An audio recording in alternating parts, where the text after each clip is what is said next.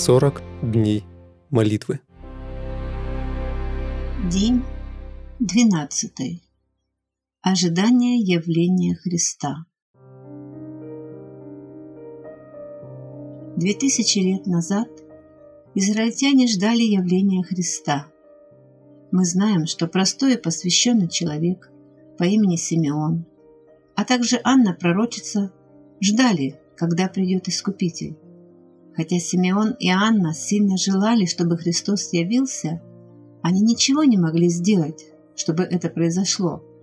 Они должны были ждать с верой и полагаться на Божье обетование. Ангел явился к Марии и сказал, что Иисус придет в мир через нее.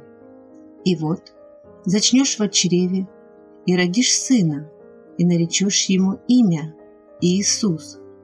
Евангелие от Луки, 1 глава, 31 стих.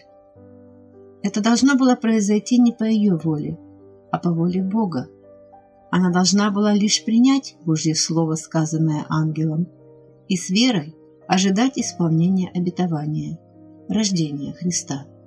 Она ничего не могла сделать для его исполнения, кроме как ждать и верить. Точно так же и мы.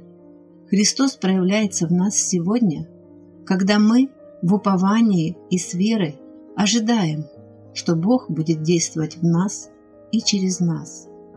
Бог послал своего Сына на землю умереть за наши грехи и даровать спасение не для того, чтобы потом оставить нас разбираться во всем самим и совершать спасение самостоятельно. Ибо благодатью вы спасены через веру, и сие не от вас, Божий дар, не отдел, чтобы никто не хвалился. Ибо мы – Его творение, созданы во Христе Иисусе на добрые дела, которые Бог предназначил нам исполнять.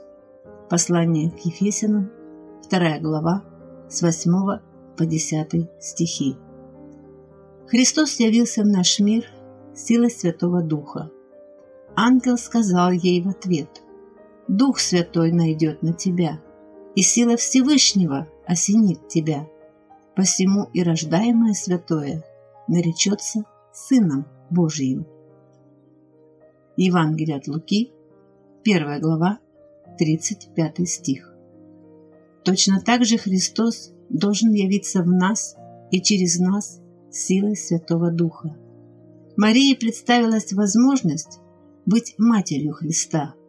Все, что она должна была делать, позволить этому осуществиться и ждать исполнения обетования 9 месяцев. В нашей жизни происходит то же самое. В Новом Завете говорится, что Иисус обитает в верующем через ежедневное крещение Святым Духом.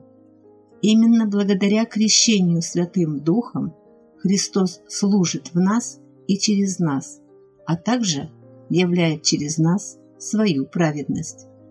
Новый Завет утверждает, что для победы над искушениями и грехом необходимо, чтобы Христос жил в нас. Таким образом, в нашей жизни проявляется Его праведность. Для того, чтобы проиллюстрировать эту истину, Иисус использует образ виноградной лозы и ветвей. «Прибудьте во мне, и я в вас». Как ветвь не может приносить плода сама собою, если не будет на лозе, так и вы, если не будете во мне. Я есмь лоза, а вы – ветви. Кто пребывает во мне, и я в нем, тот приносит много плода, ибо без меня не можете делать ничего. Евангелие от Иоанна, 15 глава, 4-5 стихи. Павел также объяснял эту истину в своих посланиях так и вы почитайте себя мертвыми для греха, живыми же для Бога во Христе Иисусе Господе нашим. Послание к римлянам, 6 глава, 11 стих. А мы имеем ум Христов. Первое послание к Коринфянам, 2 глава, 16 стих.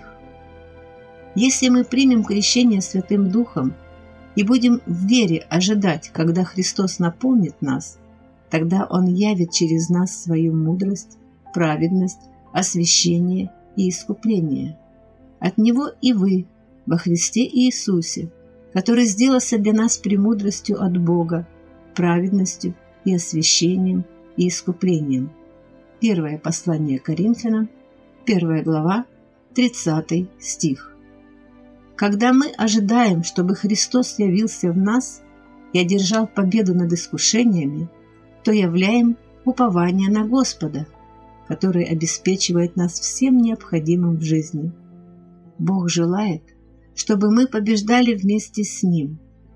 Элен Уайт писала, «Если мы принимаем наставления Иисуса, и они влияют на нас, тогда и Он неизменно пребывает с нами, контролируя наши мысли, представления и действия. Мы не можем сосредотачивать мысли на самих себе, ибо не мы живем, но живет в нас Иисус Христос, упование славы. Наше «Я» умерло, но Христос – живой Спаситель. Свидетельство для проповедников, страница 389. Оценили ли вы красоту этой истины? Наша задача – ожидать исполнения Божьего обетования о том, что Христос явит себя и свою праведность в нас. Все, что мы можем сделать – поверить, подобно Марии, что это произойдет. Когда нас одолевают неправедные желания и искушения, нам не нужно с ними бороться. Мы должны обратиться ко Христу, живущему в нас, и попросить Его явить свою праведность, взирая на начальника и совершителя веры Иисуса. Послание к евреям, 12 глава, 2 стих. После этого мы должны ждать, надеясь на то, что Он совершит все это.